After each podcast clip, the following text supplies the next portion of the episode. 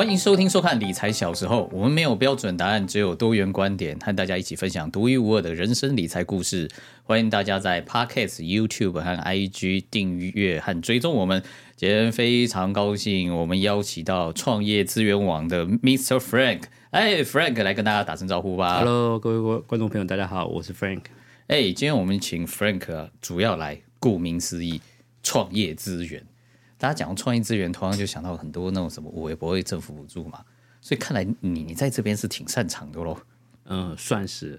你现在等于是专门就是帮大家去申请呃呃管理这些创业补助的顾问吗？对，没错。哦，哎，这个这个就妙了。当初怎么会想要这个走入这一行啊？这样子。OK，其实是这样的，就是我在读大学的时候啊，哦、就是。啊，大家知道，就以前有计算机概论的课程嘛，哈。哦。那我在每次上那个课程，因为我不会写程式，所以我每次上那个课程的时候，都会去上网逛啊。然后我就注意到，当时雅虎算是我们那个年代当中数一数二的这个入口网站。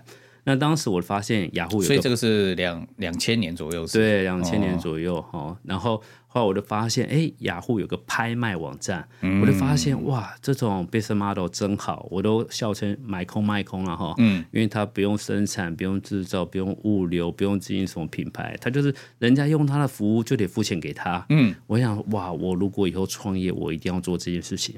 那哦，对，所以你等于是卖一种。资讯的服务，可以这么说吗？对，可以这么说。哦、然后我就把这件事情都一直放在心上。然后后来有一天，就是后来我读了大学毕业之后，我去读硕士班。哦，你研究所？对，我进了研究所之后，我发现，哎，我观察到一件事情是，我觉得我当时的指导教授，相较于其他的指导教就是教授来说，我觉得我们指导教授特别有钱。我想都知道，他特别会申请计划嘛，对不对？没有错，我就发现他是一个。非常会写计划的人，而且他会要求他的学生要懂得怎么样写计划。哎呦，哎哎，等等，我问一下，你念什么所啊？啊，我念土木。哎，这个妙哎，因为通常我印象中哦，念那种理工所的教授，他可能自己会申请计划，但是他自己会申请计划，他会不会要求学生懂申请计划？这这又两回事嘛？对，所以你们教授有特别 training 你们训练你们吗？嗯，他的 training 方式就是要求学长说哦。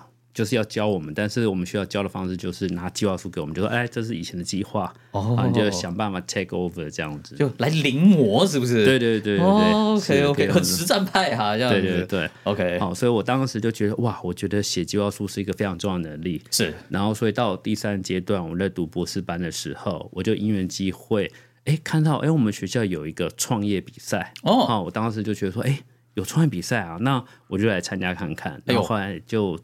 成为了当时第一届创业比赛冠军，这样子。哎呀，这个真不意外啊，因为你你你当年你的学长给你很好的写计划的训练嘛。对对对。哦，哎，你那你博士班是念什么？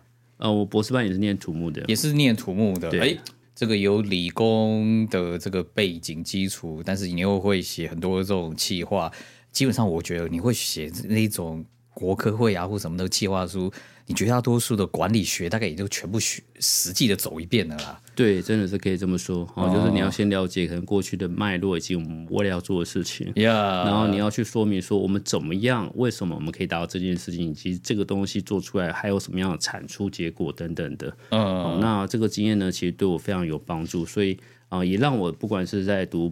博士班期间啊，或者是说，甚至其实我在创业比赛冠军之后，嗯，那当时我找来原本挂人头的人，然后因为那个人有修我们老师的课程，然后他就发现，哎，我这个人还蛮特别的，所以因为他在外面有公司，嗯，所以他就找我加入他的公司担任研发长，然后并且这也是我第一次帮助企业申请到政府补助，这样你顺便连后面的饭碗都找到了，对对对，真的，所以也很幸运啊，所以我就真的确定了啊，当时我知道叫做。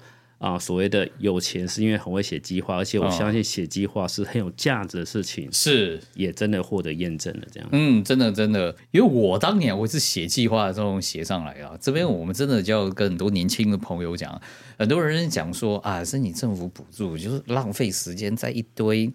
那种 paperwork 那个那些东西上面，哎，但是我不得不说，那些 paperwork 真的就训练你的逻辑清楚明白。没有错，真的。其实像我在跟我的客户或我的学生分享的时候啊，我都会讲说，其实写计划书是这样：第一个，你会在写的过程当中，你会去梳理你的资源跟梳理你的目标。嗯，还有整个所有的逻辑脉络，对对对对对，你会在这个过程当中更知道你的目标跟你的方法到底是什么。嗯，但但你如果没有做的做这件事情之后，你会觉得你好像在往一个方向到底，但是这个方向你可能需要什么资源啊，它的顺序什么等等，你如果没有认真的想过的时候，你会乱掉，你会发散掉。嗯，对，这样其实就很容易就是走冤枉路这样子。是是是，所以我也经常跟我的客户讲啊，你今天申请某某的。计划或补助不是光为了申请的计划补助，而是透过申请的计划补助，顺便也像你讲，把你整个思考的脉络逻辑。理清楚，你在公司里面也好执行啊。对，没有错。而且其实啊，哦、除此之外，你除了有机会得到补助资金、梳理这个所谓的你的内容以外，嗯，其实还可以帮助你建立制度，以及、欸、是，对，还有就是当你拿到政府补助的时候，其实这些是有 credit 的。嗯，这 credit 可以帮助你。第一个，你可能可以告诉你的消费者说：“哎、欸，我们公司有获得政府补助，消费者会对你更加信任。”哎，是。以及当你公司未来要募资的时候，你可以告诉你的潜在投资人，让他知道说：“哦，因为我没有政府补助的的这个益助，而这些政府补助它都有专业的评审审查，嗯，所以投资人比较容易相信你，哦，比较愿意跟你谈。甚至政府有委托一些外面单位去举办创投媒合会，嗯，他们都的前提都是，如果这家公司有得到政府补助的话，就优先让他参与创投媒合这样子。哎，我这边再多补充你一点，通常有拿过政府补助的这种公司啊。呃，做各种政府标案，嗯，因为你懂这个逻辑了，对，你跟政府单位那个这个往往来往的时候，你就很舒服，很容易做好这种这种生意了。对，没有错。而且尤其像我，因为啊、呃、长长时间在这个领域工作，再加上我在大学教书，嗯，哦，所以像像有些补助计划，就担任我请我担任审查委员，哦，哎、或者是创业比赛的这个啊审、呃、查委员。从申请者开始变到委员，对对对，等于是说我就会了解说，哦，从申请者角度跟审查委员的角度这两边，我都会知道说，哦啊，到底是怎么一回事。那再加上说，因为我在大学教书嘛，我也希望学生们可以透过我的课程的这个引导，未来还可以申请像教育部的补助。所以我就在思考说，我怎么样把这样的方法论简化成，让大学生就算你没有这个领域，就算你没有这个经验，都可以很快的去应用学习，写出一份。具有专业，就是说 look and feel 看起来就是很专业，而且会让人家觉得，嗯，嗯，如果我是审查委员，我会想让他通过的一个补助计划这样子。所以这也是为什么你搞的这个创业资源网的原因嘛？对对对，没错。好，那各位，你刚听我们然后讲的很玄哦，那我们直接来端牛肉。是，如果我们今天啊，我们的听众朋友很多，大概可能是你知道什么大学刚毕业啊，什么这一种 level，然后听你讲说，哇，政府好多补助，好多资源哦。有什么是跟这一群人相关的？是好，首先呢，我觉得是这样，在我们在了解这个资源之前，我会给大家一个建议啊，就像我们在教书的时候，都会跟同学讲说，我要先告诉大家，就是写计划书其实不难啊。我为什么一定要先给这样的一个教育的资讯？是因为很多人在听到计划书的时候，因为我们从小接受教育比较多是所谓的选择题啊这种的，一旦那种申论题的时候，大家就觉得比较少经验。那就会往往会觉得哇，怎么办？我很害怕哦，然后所以就抗拒。那我们知道学习这件事情，当你一刚开始对这件事情有抗拒的时候，你就学不好了。所以我是对，所以我一一刚开始要跟大家分享，相信我真的不难。在第二个，我想跟大家分享的事情是说啊、呃，你只要记住我的一个那个，我都讲口诀了。有口诀，来来来，口诀就是三加一，三加一，就是说你只要任何一个，比如说当他问你研发动机或什么的，你只要。三个段落加上一个图表哦，对，你只要跟他讲三个段落加上一个图表，嗯，你以这个原则来写，基本上你一定很容易写出一个比较客观专业的。那再往下，所谓的三是什么呢？比如说我举个例子，你可以用过去、现在、未来啊的三个段落，嗯，或者是之前啊前、中、后，嗯，大、中、小、上、中、下。嗯，好，用这样的这种属性关系呢，能够帮助你，就是很快的先定义出说，我这三个段落我要怎么写。那为什么三个段落会让人觉得你写的很专业呢？我举个例子，当你把过去、现在、未来都讲了，请问你有什么事情没讲呢？都该讲都讲了，对，该讲的都、嗯、都讲了。哦、所以换句话说，审查委员会觉得，嗯，哦，你写的内容还蛮完整的。嗯、那相反的，很大家很容易犯了什么错？比如说一直在讲过去，没有讲现在跟未来，或讲了过去，现在没有讲未来。哦，或者讲了现在，讲未来，没讲过去。哎，真的，真的，真的，这些都会造成审查委员会觉得说，哎，比如说我举个例子，你只讲了现在跟未来，没有讲过去的话，审查委员会担心说，哎，你过去会不会是你从 A 领域要做 B 领域，所以你故意不讲？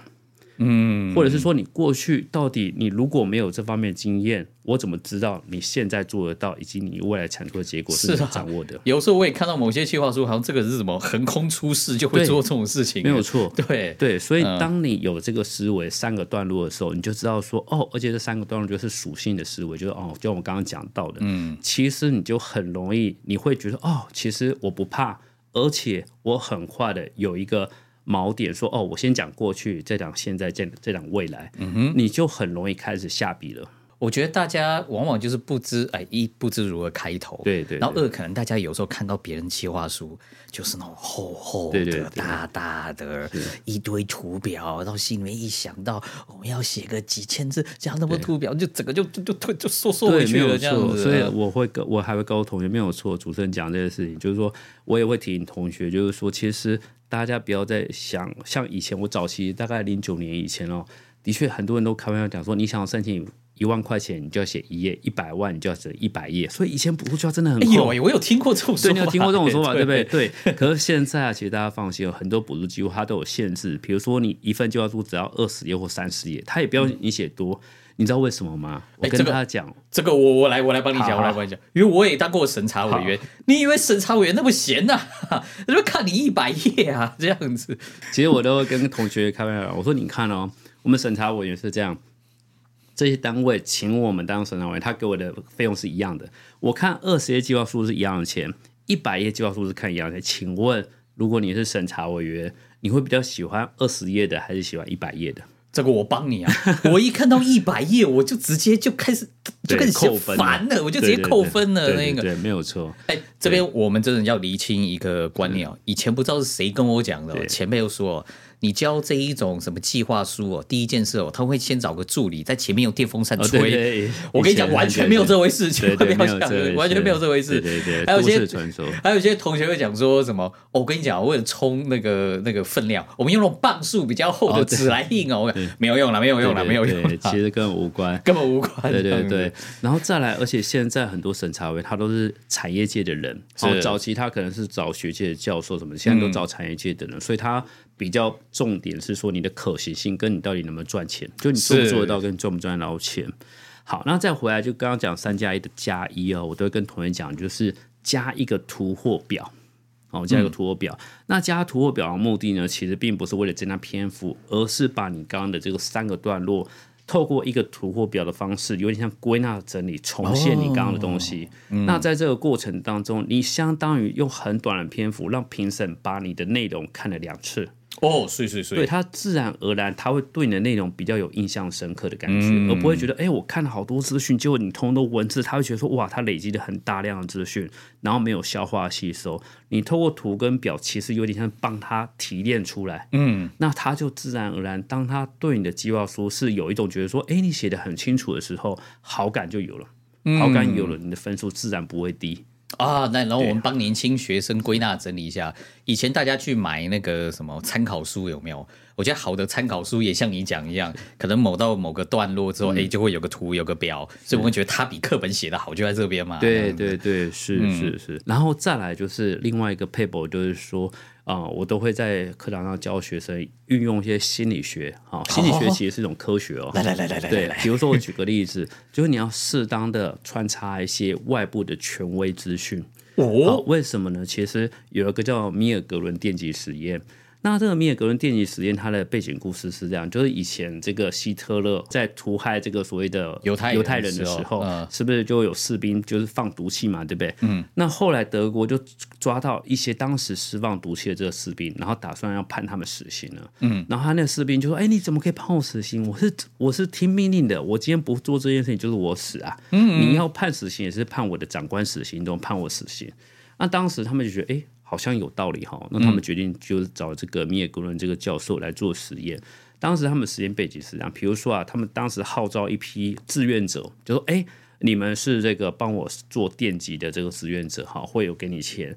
那你你呢是这样，当就说你在这个实验室里头呢，我会访问里头一个嫌疑犯，嗯，好，那只要。”我这边有正确答案，只要他一说谎，我就会叫你电击，而且这电击从一到十好了，举例来说、嗯、会越来越重，这个电击越来越重，所以他每一次一电击的时候，里头就是啊好痛啊这样子类，以此类推，到最后第九次的时候，那个人就啊拜托你，求求你不要再电我，你这样我真的会死哈，就因为他哀嚎声越来越大声嘛，然后那那个通常那个找来的这个实验人，因为他不知道他他是实验人员，他只知道觉得哦他的任务是要做这件事情。嗯。那往往那些人就做到第九次说：“哎哎，嗯，这个我我是不是不要再做了哈？不然他会死哎。嗯”那如果这个时候这个司令者就是是那个发号施令，就说有事情我负责，你给我电就对了。嗯，然后百分之六十五的人会电那最后一次。嗯，然后这叫权威权威的这个资讯，它可以使六十五 percent 的服从。所以换句话说啊。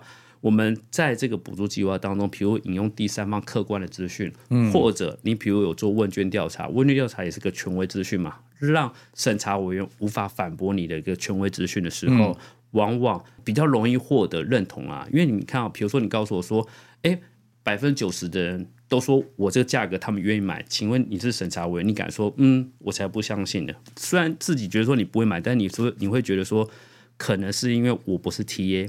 但是他就是你的这个 TA，他是会买单的。耶、yeah，今天啊，今天跟 Frank 聊这个，这个真有趣啊！就是我当年我写计划书的时候，我大概有抓到这一点，就是。谢谢谢谢谢，整理加佐证，谢谢谢谢谢，整整体加佐证这样子，是是是，对。那也像你讲的嘛，佐证包括有你自己做了这个有客观的问卷，有名人为你帮你站台，那我多帮你补充一点啊。如果你有一些新闻媒体曝光，应该也是不错的嘛。没错没错，嗯，哦，所以我觉得啊、呃，我用这种方式教给学生的时候，学生就突然觉得，哎，第一个他有信心了，嗯，第二个他有方法了，嗯，好，然后他就可以用用我的方法去做。做完之后，他发现，哎，哎，没有想到，真的是，因为我通常就是你，我这周叫你，下周就要交出来，嗯，就他们就真的可以交出一份啊、哦，至少他们会觉得，嗯，我从原本我，因为我们曾经做过问卷啊，超过八成以上的人，他其实很害怕写计划书，是因为他毫无头绪，不知道怎么写。嗯，可是只要上过这样课程的人，就像各位你们今天听到这个资讯呢，其实你都一定可以写出一份计划书，嗯、哦，然后这个时候他们信心就被建立起来了。一旦有信心之后，我再跟他们讲说，你接下来要做什么样调整改变，在下一次就会交出一个看起来是真的很专业，你会觉得说好像是一个啊、呃，算是可以讲说写手级的。所以你不会觉得说这是一个大学生在刚写的，不是？你会觉得哇，感觉起来是蛮专业、蛮完整的内容。哎，那我可以问一下，现在有哪些补助是比较跟年轻朋友或者小公司有关系？OK，然后大概那个钱钱的那个规模有什么呢？是这样子。首先，第一个我会跟大家分享的是教育部有个叫 U Start 的这个补助计划。啊对，那 U Start 补助计划特别跟啊、呃，我来帮你补充一下，好好这个是大专毕业生创业补助计划。对，为什么我全民都会记得呢？啊，因为我是第四届的申请者啊。是是是，啊，一定去去去。对，好，那他现在他有分两个阶段，第一个阶段是书面审查，哎，书面审查一旦通过，你就可以得到五十万。可是五十万当中，你能够挪用的是三十五万，另外十五万是预审中心。啊，这个我们要帮忙讲一下。是。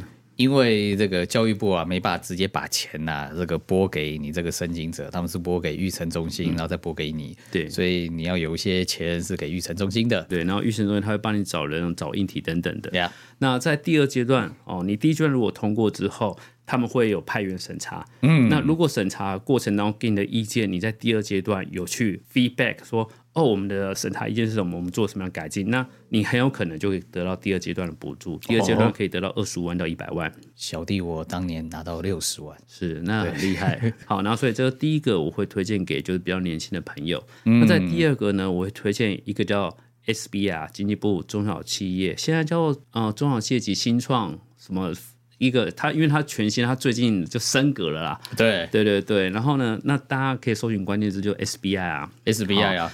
这个应该是新兴事业开发计划了，如果我没记错。对，没有错，它的中小企业的这个嗯啊、呃、研发补助计划，它也分 Phase One、Phase Two 跟 Phase Two Plus，然后分别补助一百万、五百万、五百万。而且为什么要分享这个？是因为它水到水省，不用等。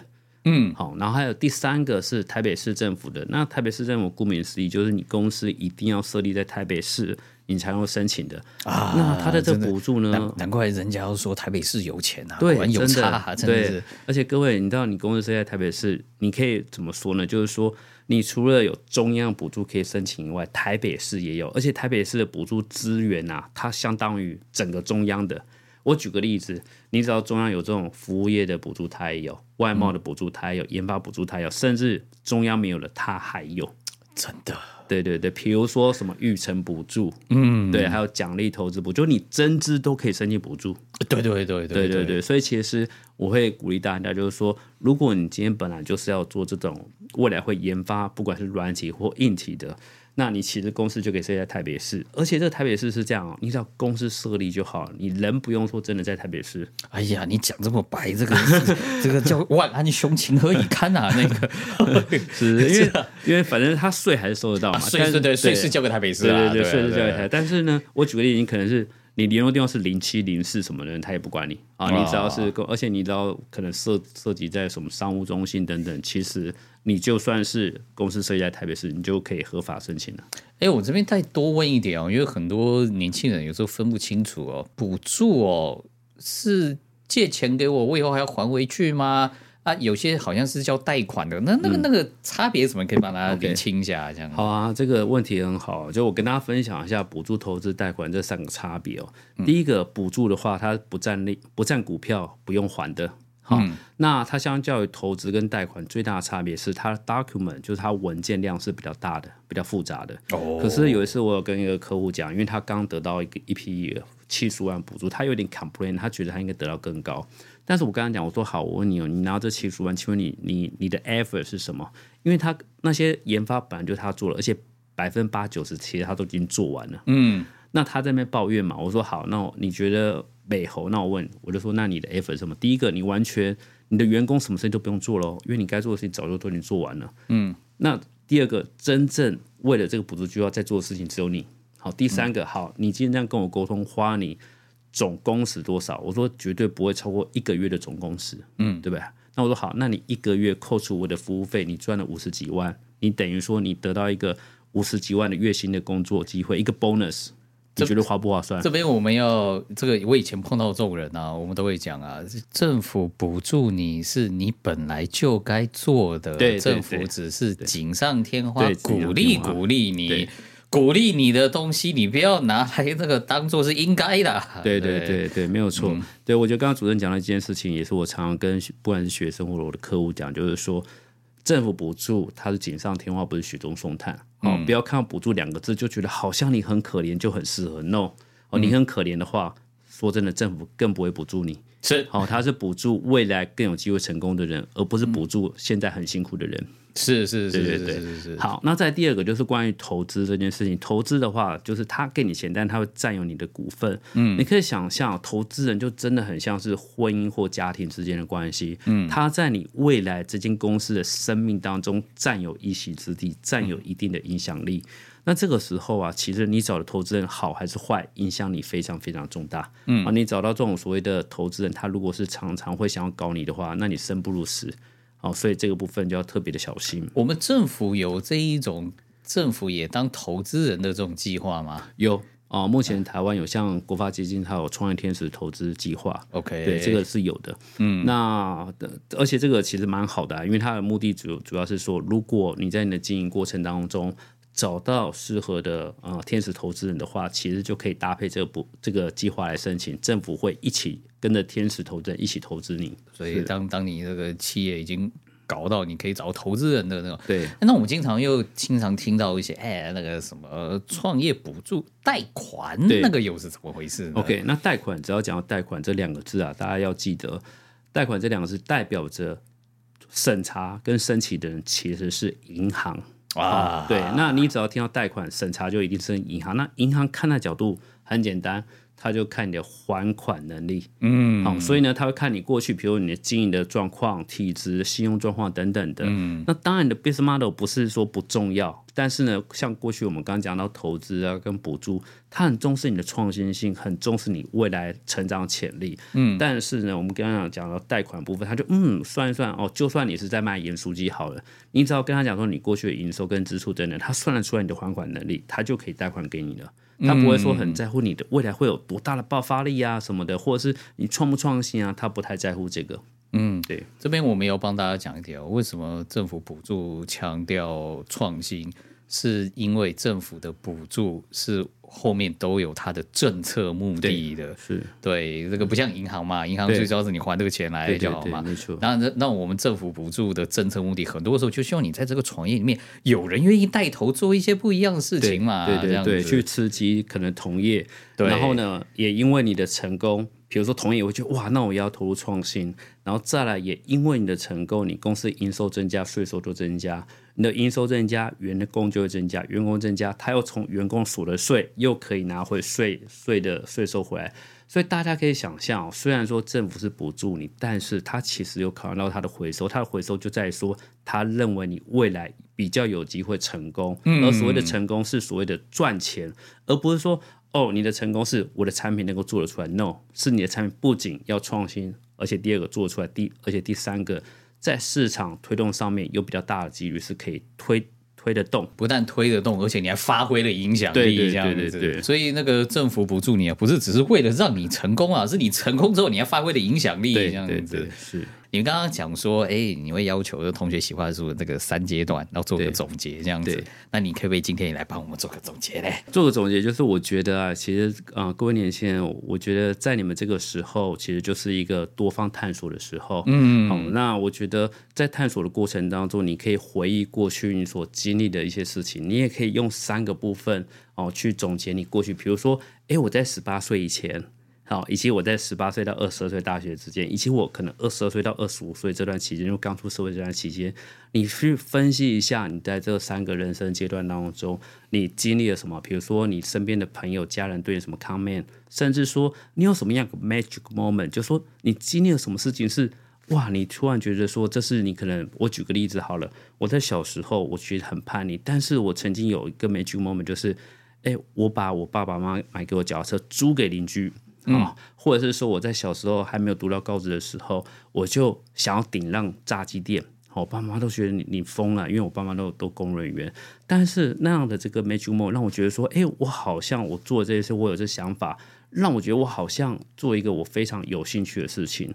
那这些事情也成，这些会变成我的点点滴滴，会觉得啊，我既然对这些事情，包含我刚刚讲到，哎，在读书的时候创业比赛冠军等等，我就知道。Suppose 我应该要往这个方向前进，而不是说，哎，嗯、呃，我我可能如果说都没有分析，我就走一步算一步的话，你就像《爱丽丝梦游仙境》一样，如果你不知道要去哪里，那么你现在在哪里也不重要。嗯，那但是如果你今天像我刚刚讲到的，用过去、现在、未来的这种分析的话，三个阶段去分析你过去的轨迹的话，Suppose 你可能会找到会让你在未来也许。啊，生活或工作道路上会让你觉得，哎，做起来很有成就感，然后而且会让你觉得，哎，做起这些事情来你也如鱼得水的事情，这样子。嗯，那 Frank，最后我们来工商一下，我们要怎么去找到你的创业资源网，还有例如说你的相关课程呢？OK，好，那谢谢哦，那也欢迎大家来到我们的这个网站啊，创业补助资源网，Triple W 点 Mr Frank 点 CC 的网站。嗯，好，今天非常荣幸，我们邀请到 Mr. Frank 来这边跟大家介绍这个补助啊，这个之类的，希望大家能够建立正确的观念呐、啊。这个你享用政府的这个资源，你是要有所付出的、啊。好，今天再次谢谢 Frank，谢谢，感谢你，谢谢。